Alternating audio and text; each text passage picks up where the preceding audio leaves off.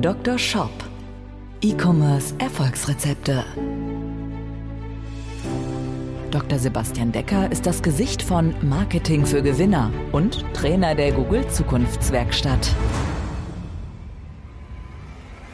Mit seinem Podcast bietet der Online-Shop-Betreibern direkt umsetzbare Lösungen, um gezielt die richtigen kaufinteressierten Menschen zu erreichen und diese in Käufer zu verwandeln. Zu Risiken und Nebenwirkungen fragen Sie Ihren Arzt oder Dr. Decker. Herzlich willkommen zu dieser Folge des Dr. Shop Podcasts, dein Podcast für E-Commerce Erfolgsrezepte. Mein Name ist Sebastian Decker und ich möchte heute mit dir darüber sprechen, wie hoch könnten denn überhaupt deine Bestellraten deines Online-Shops sein und was sind denn entsprechend die Einflussfaktoren. Also ist es branchenüblich bei dir, dass 1%, 2% oder 10% deiner Shop-Besucher bestellen? Was ist bei dir möglich? Was ist realistisch? Da möchte ich dir heute eine Einschätzung geben. Und ich habe ja immer mal wieder Shop-Analysen. Ja, und ich spreche auch, werde ich dich auch später am Ende dieser Podcast-Folge gerne dazu einladen. Ich gehe in Shop-Analysen ja immer wieder Shops durch spreche hier über Optimierungspotenziale, wir gehen in die Daten rein und schauen uns hier die Shops an. Und im Wesentlichen gibt es da zwei Typen von Shopbetreibern. Das ist ein bisschen auch so wie im wahren Leben, das kennst du mit Sicherheit auch. Es gibt so die Shopbetreiber, die sind so ein bisschen, ich habe damals, als ich Abitur gemacht habe, 2007, habe ich in meinem Ort im Buchhandel gearbeitet. Und mein damaliger Chef von dem Buchhandel, der war in puncto Tischtennis so wie manche Shopbetreiber. Ich habe damals Tischtennis gespielt. Also ich habe gut 20 Jahre lang im Verein Tischtennis gespielt. Deswegen würde ich behaupten, ich kann das ein bisschen. Ja, und mein Chef damals vom Buchhandel wusste das und hat mir in höchsten Tönen erzählt, also der, mein Chef Stefan hieß er, super sympathischer Kerl. Also absolut sympathischer, auch großartiger Mensch, aber in puncto Tischtennis hat er sich gnadenlos überschätzt. Stefan hat riesig damit geprahlt, wie gut er denn im Tischtennis sei, wie gut er damals Speckbrett gespielt hat. Ich wusste gar nicht, was Speckbrett ist. Und und und. Und er hat mich dann zum Tischtennis herausgefordert. Und wir haben so eine Wette gemacht. Meine Eltern ähm, ja, hatten damals eine Schulmensa oder haben die Schulmensa bei uns im Ort betrieben, so zwölf Jahre lang gemacht. Und wir haben gewettet. Wir haben gewettet, wir spielen gegeneinander Tischtennis. Wenn er gewinnt, arbeite ich einen Tag kostenfrei für ihn. Und wenn ich gewinne, arbeitet er einen Tag für meine Eltern. Ich war recht selbstbewusst, weil ich weiß, dass Menschen, die niemals im Verein Tischtennis gespielt haben, keine Chance haben gegen jemanden, der mal im Verein gespielt hat. Ja? Es ist ähnlich wie beim Tischfußball, beim Tischkicker. Wenn du mal gegen jemanden spielst, der im Verein Tischkicker spielst, hast du niemals eine Chance. Da kannst du noch der beste Kneipenspieler sein. Du hast einfach keine Schnitte. Bei recht technisch anspruchsvollen Sportarten, und da stehe ich, zähle ich Tischtennis zu, hast du keine Chance. Er Nichtsdestotrotz glaubte er sei der aller, allerbeste und sagte, er hätte eine Chance gegen ihn. Ich habe dann zu ihm gesagt, er sagte, wir spielen noch bis 21. Ich habe gesagt, gar kein Problem, ich gebe dir auch gerne 10 Punkte vor. Er hat gesagt, aber Sebastian, du wirst dann gnadenlos gegen mich verlieren. Ich so, okay, glaube ich nicht. Ich gebe dir 15 Punkte vor.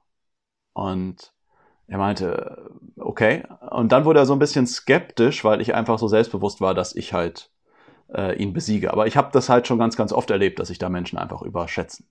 Ich habe ihm dann 15 Punkte vorgegeben. Er wurde so ein bisschen nervös, als ich immer dabei blieb mit den 15 Punkten und nie Zweifel geäußert habe. Resultat war es, dass er 21-15 gegen mich verloren hatte. Er hat nicht einen einzigen Aufschlag gekriegt und sonst hat er einfach nur den Ball im Spiel gehalten und hatte keine Chance. Er hat sich einfach gnadenlos überschätzt und solche Shopbetreiber gibt es halt auch. Ja, die dümpeln irgendwo bei einer Conversion-Rate von irgendwie einem Prozent oder 1,5 Prozent jahrelang rum und sind damit zufrieden wo ich mir denke, eine Steigerung auf 2, 3, 4 Prozent wäre wahrscheinlich möglich.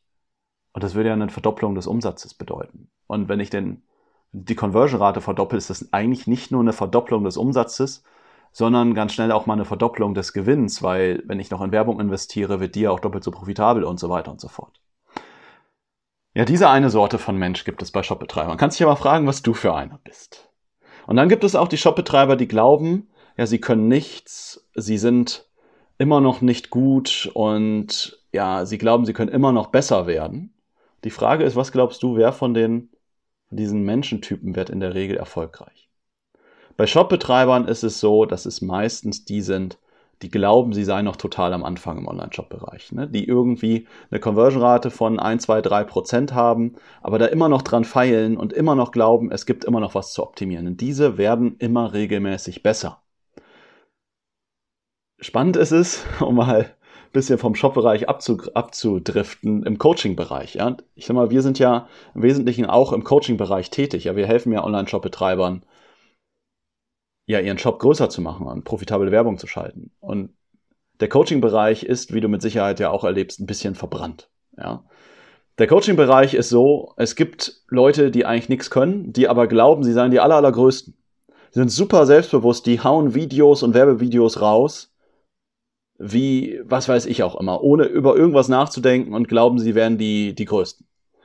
Und wenn die dann in Beratungsgesprächen oder in Erstgesprächen sind, hauen die auch da Phrasen raus, als wären sie die Größten und hätten die mega Ahnung. Und dann ermöglicht es denen, einfach großartig zu verkaufen, weil sie von sich total überzeugt sind.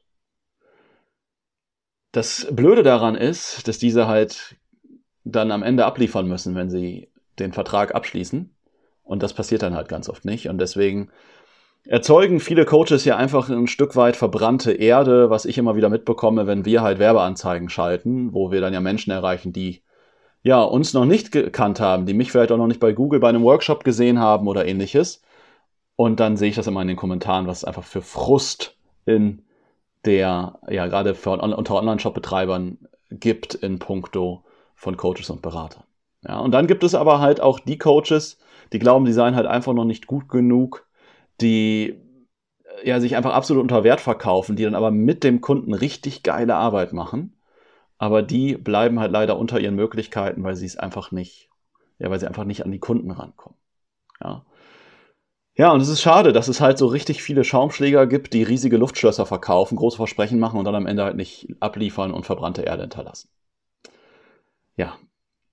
Aber zurück zu Online-Shops. Ja, ich möchte dir ja eine Orientierung geben, wie gut kann denn deine Bestellrate sein? Welche Bestellrate hat ein guter Shop? Welche Bestellrate hat ein schlechter Shop? Und lass mich dir hier einmal eine Diagnose geben, ob dein Online-Shop aktuell gut oder schlecht ist. Dr. Shop. Die Diagnose. Ja, die Kernfrage ist also, wie hoch sollte deine Conversion-Rate sein? Also mit der Conversion-Rate meine ich jetzt die Bestellrate. Bedeutet, wenn du jetzt 10.000 Shop-Besucher hast, wie viele sollen also bei dir bestellen? Sind das 100, sind das 200, sind das 500 oder in Prozent gerechnet sind das 1%, 2% oder eben 5% deiner Webseitenbesucher? Ja, und jetzt könnte ich mich einfach rausreden und sagen, ja, die Antwort ist natürlich, es kommt drauf an. Und diese Antwort ist natürlich auch richtig, aber das hilft dir jetzt ja nicht so wirklich. Deswegen finde ich es immer feige zu sagen, ja, es kommt drauf an. Aber natürlich kommt es drauf an, aber ich möchte dir jetzt sagen, worauf kommt es denn an? Grundvoraussetzung ist erstmal, und davon gehe ich jetzt einfach mal aus, wenn du jetzt nach dieser Folge, wenn du zu Hause bist, wenn du mit dem Duschen fertig bist, weil du gerade im Fitnessstudio bist, wenn du mit dem Bügeln fertig bist und du guckst in dein Analytics rein oder in dein, in dein Shopify-Dashboard oder wie du auch immer deinen Shop auswertest, Grundvoraussetzung ist, dass dein Conversion Tracking natürlich funktioniert und alle Verkäufe mitzählt. Wenn einfach dein Conversion Tracking nicht funktioniert, du gar keine Verkäufe mitzählst oder die Hälfte verloren geht, weil du per Opt-in ähm, nur die Leute trackst, die ja, bestätigen, dass sie getrackt werden wollen, dann musst du natürlich die Daten, die ich dir jetzt sage, ja auch ähm, ja, deine Daten einfach nochmal anders bewerten. Ich gehe jetzt davon aus, dass alle deine Verkäufe mitgezählt werden. Und ich werde jetzt mal eine Orientierung geben, wie du deine Soll-Conversion-Rate bestimmen kannst oder wo du dich hinentwickeln kannst. Grundsätzlich kann man erstmal sagen, dass die Conversion-Rate eines Shops in der Regel irgendwo zwischen 1% bis 6% liegt. Ich habe ganz, ganz selten, ich, mir fallen jetzt gerade zwei oder drei Shops an, äh, ein, die eine Conversion-Rate über 6% haben. Alle anderen haben eine Conversion-Rate, die irgendwo zwischen 1 bis 6% liegt oder halt unter 1%, aber die Shops, die bleiben dann meistens nicht so lange bestehen und werden irgendwann eh dicht gemacht, weil es ja unter 1% einfach unmöglich ist, das irgendwie profitabel hinzukriegen und vor allen Dingen damit auch zu wachsen. Ja. Was sind denn jetzt die Einflussfaktoren? Ich hatte ja gesagt, es kommt darauf an. Und ich will ja mal dir die drei wichtigsten Einflussfaktoren nennen, die deine Conversion-Rate bestimmen, damit du halt weißt, ob du jetzt gerade in einem guten Bereich bist oder in einem schlechten Bereich. Kommen wir zum ersten Einflussfaktor. Der erste Einflussfaktor ist dein Traffic. Es kommt halt darauf an, wenn wir jetzt deine Conversion-Rate betrachten, dann betrachten wir die Gesamtconversion-Rate von allen Webseitenbesuchern. Und jetzt ist ja die Frage, wer sind denn deine Webseitenbesucher? Sind das nur Menschen, die dich kennen, die schon auf Social Media hundertfach mit dir interagiert haben, die schon seit ein, zwei Jahren deine Follower sind und die kommen jetzt auf deinen Shop? Dann wird deine Conversion-Rate bei denen einfach höher sein. Oder wenn du jetzt zum Beispiel ganz, ganz viel Tabula-Traffic schaltest oder Outbrain, das sind ähm, ja Anzeigen, wenn du zum Beispiel irgendwo bei Spiegel Online und so weiter Artikel liest, dann hast du im unteren Bereich oft so Artikel, die nochmal verlinkt werden. Ja, dieser Traffic, der konvertiert einfach schlechter. Oder wenn du nur Display-Werbung machst, also nur Banner-Werbung, dann konvertiert die halt auch einfach ein bisschen schlechter. Das heißt, dann wirkt sich das einfach auf deine Conversion-Rate aus. Im Groben kannst du sagen, dass in dieser Reihe, die ich dir jetzt sage, die Conversion-Rate für diesen Traffic halt einfach steigt. Und dann musst du dir überlegen, wie groß ist der Anteil von dem Traffic. Also wenn du jetzt Tabula Outbrain Traffic hast, also Native Ads, dann ähm, ist das einfach die schlechteste, also schlechteste Traffic-Quelle, meine ich, für die, auf die Conversion-Rate bezogen, ist immer die Frage, wie viel zahlst du dafür pro Besucher? Also äh, Native Ads konvertieren am schlechtesten, dann kommt halt so kalter Social Media Traffic, also schaltest niegelnagel neue Ads an Leute, die dich noch nie gesehen haben. Dann haben wir den Bereich Google Ads, ne, dass wir schalten auf Menschen, die jetzt konkret deine Sachen eingeben. Das äh, konvertiert dann nochmal besser. Und dann haben wir warm Social Media Traffic. Also wenn du jetzt eine Community aufgebaut hast, die dir irgendwie bei Instagram, Facebook und Co. folgen, ähm, da einfach schon Fans sind und du postest was, dann konvertieren die halt einfach wahrscheinlicher. Ja. Ich sag mal, wenn jetzt dein Native Ad Traffic irgendwo bei einem äh, bei einer Prozent-Conversion-Rate liegt, dann ähm, kann sein, dass dein warmer Social-Media-Traffic bei 5, 6, 7, 8 Prozent liegt oder so.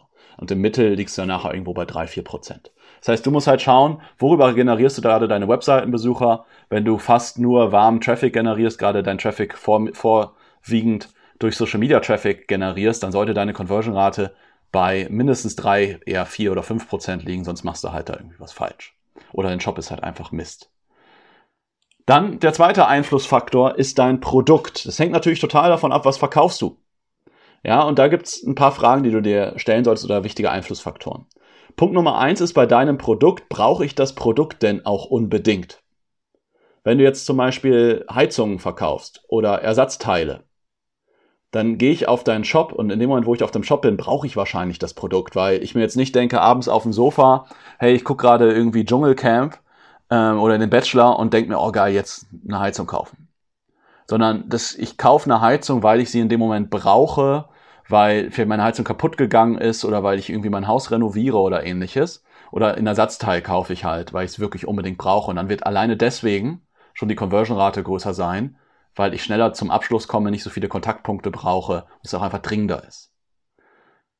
Es gibt aber auch Produkte, die ich nicht unbedingt brauche und ganz oft ist es bei diesen Produkten kommt dann noch ein Faktor hinzu und da ist dann halt die Conversion Rate halt einfach schlechter, wenn es auch noch Geschmackssache ist. Dann überlegen Menschen einfach noch länger, brauchen vielleicht mehr Kontaktpunkte, auch mit deiner Webseite, äh, bis sie letztlich bei dir abschließen. Und wenn jetzt jemand einfach fünf Kontaktpunkte braucht, um bei dir abzuschließen, dann ist ja jeder, äh, dann sind ja die ersten vier Kontaktpunkte Sachen, die deine Conversion Rate schlechter machen.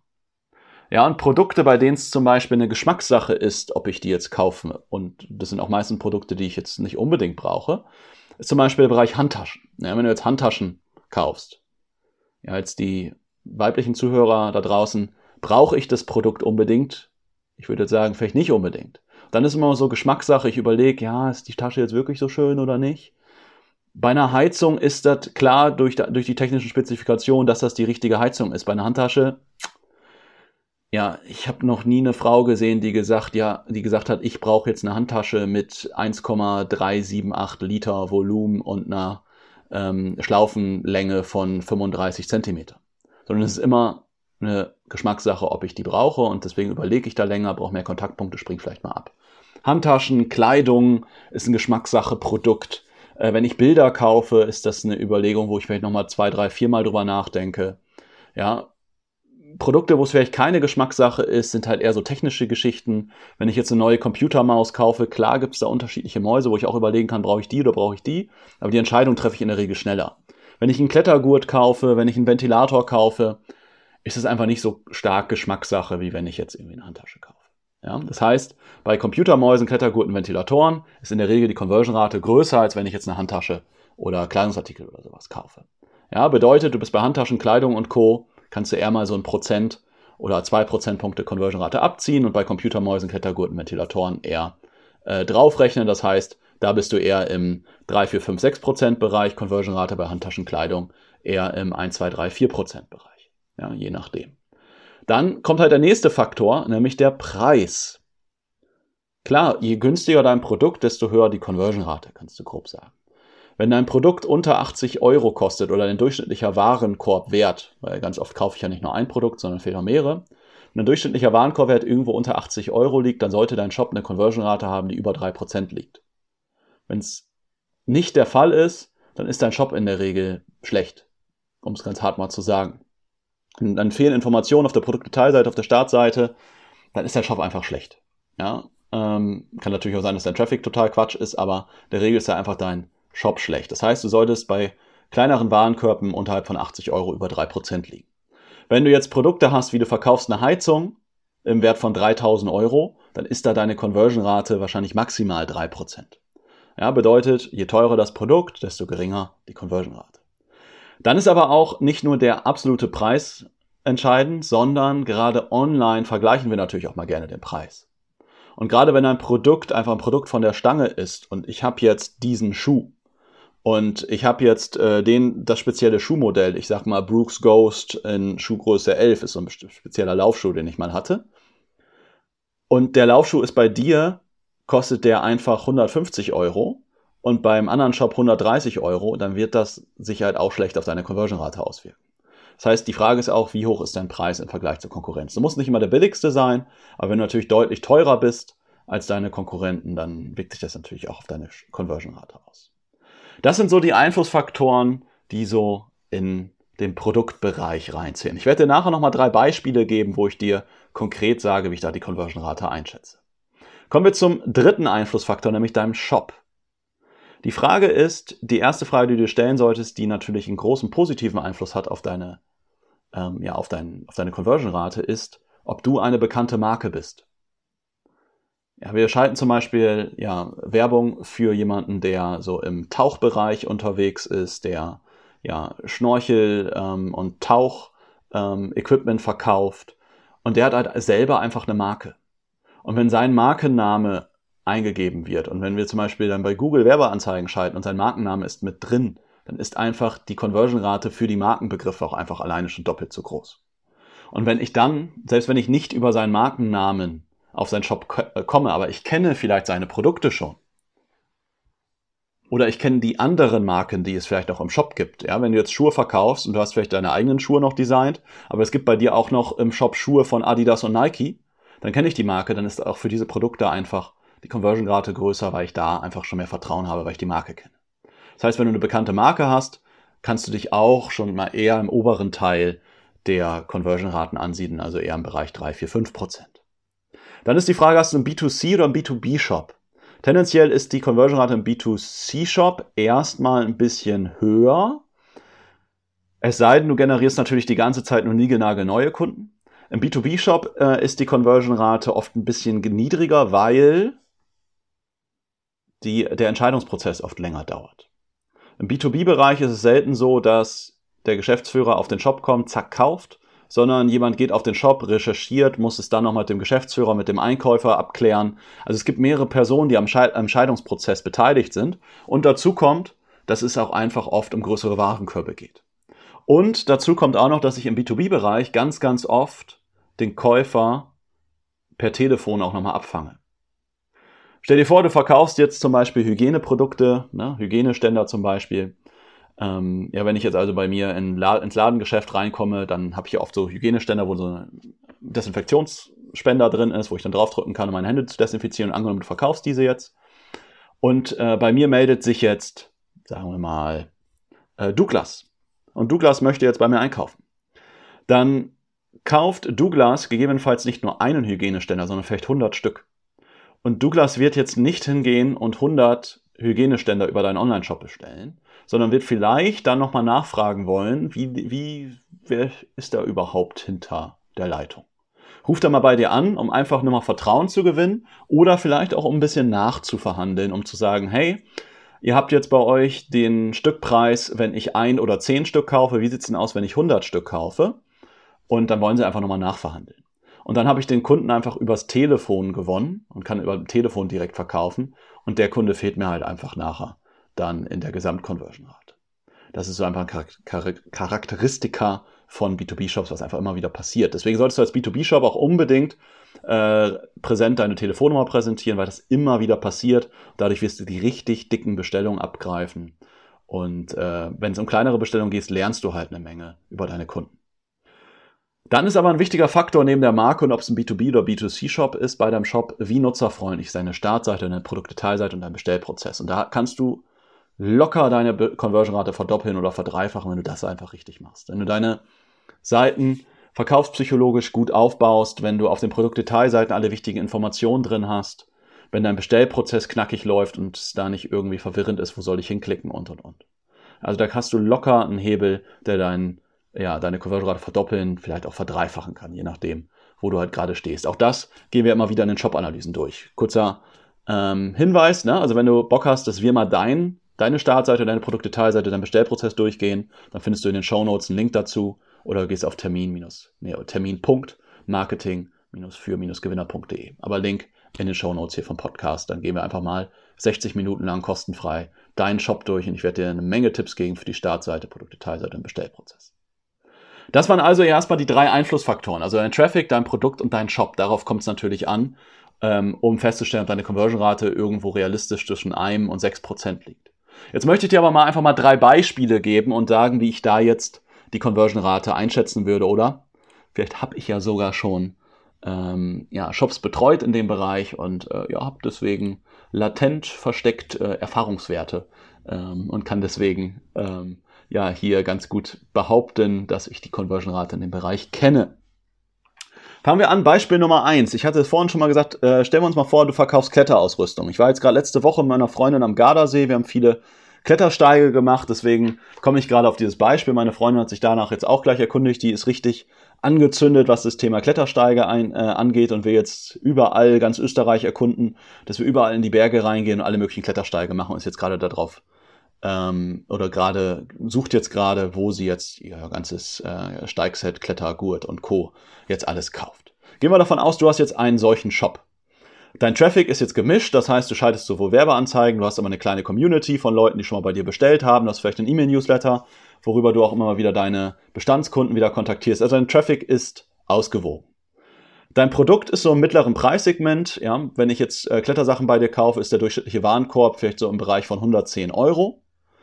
Und dein Shop ist aber jetzt keine eigene Marke. Also es ist jetzt nicht sowas wie Globetrotter oder ähnliches, wo ich ganz sicher weiß, alles klar, da steckt irgendwie ein Riesenunternehmen hinter, sondern es ist irgendwie äh, outdoor-decker.de oder sowas in der Richtung. Ja? Aber die Klettergurte kenne ich, weil die kommen irgendwie von bekannten Marken, wie weiß ich nicht, Mammut und was weiß ich auch, dass das da alles gibt. Ja? Also ich habe ein gewisses Markenvertrauen, aber du selbst bist jetzt keine Marke, für mich keine bekannte Adresse.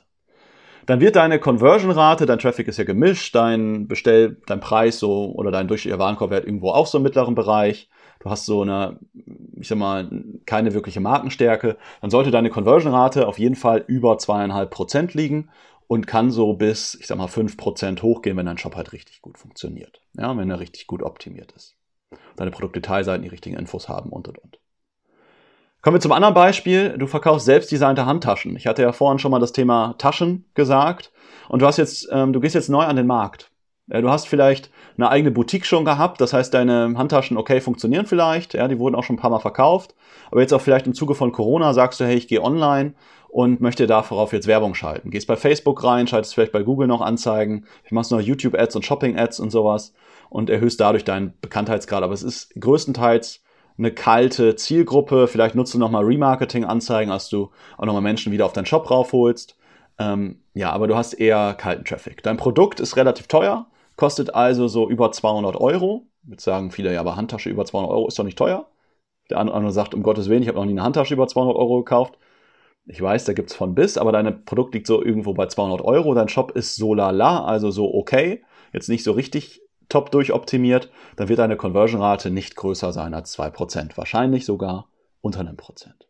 Potenzial hast du, da halt einfach noch im Traffic dir langfristig da mehr eine Community aufzubauen und natürlich eine Nutzerfreundlichkeit. Aber es wird schwer sein, diesen Shop, gerade wenn es um das Handtaschenthema geht, einfach auf über 2% zu heben Da musst du sowohl am Traffic als auch am Shop stark arbeiten, aber weil die Zielgruppe, gerade die weibliche Zielgruppe und dann noch ein Thema Handtaschen einfach mehr Kontaktpunkte braucht.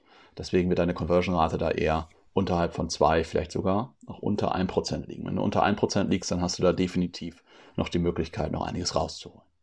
Nehmen wir das dritte Beispiel, du verkaufst Heizungen, hast also einen Shop für Heizungs, ähm, für Heizkörper und Heizungen.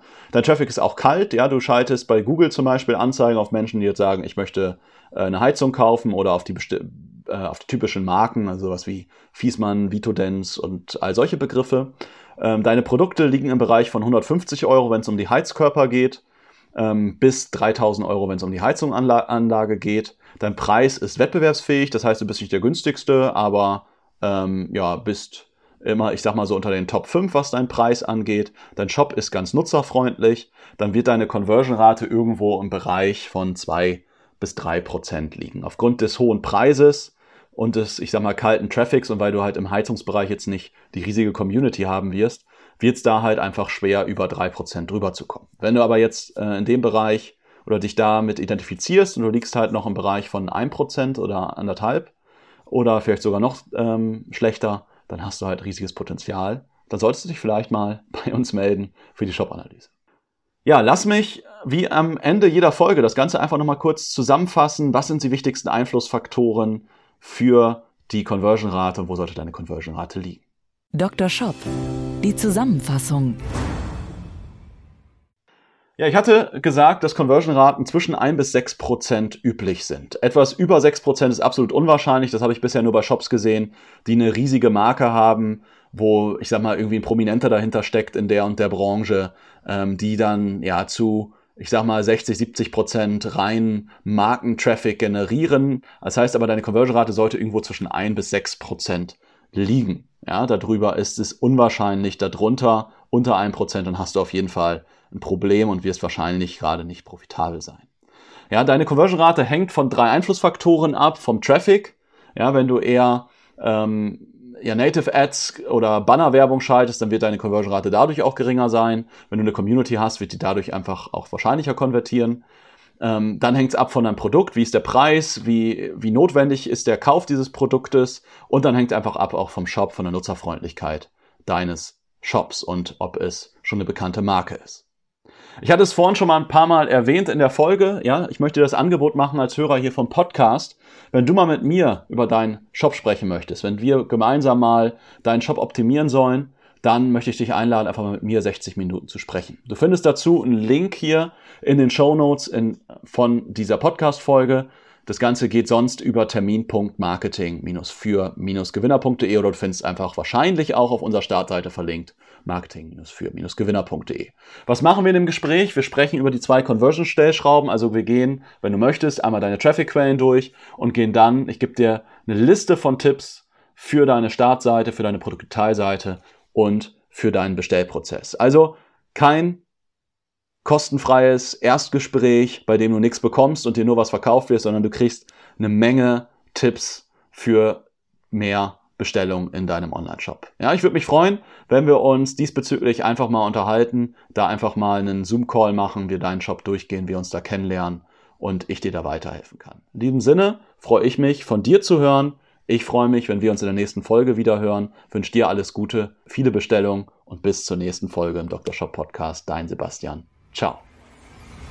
Dr. Shop, der Podcast für E-Commerce Erfolgsrezepte. Wenn du den Gewinn deines Online-Shops steigern möchtest, findest du einfache Videoanleitungen und wertvolle Tipps auf marketing-für-gewinner.de. Vereinbare deine persönliche Sprechstunde mit Dr. Sebastian Decker jetzt auf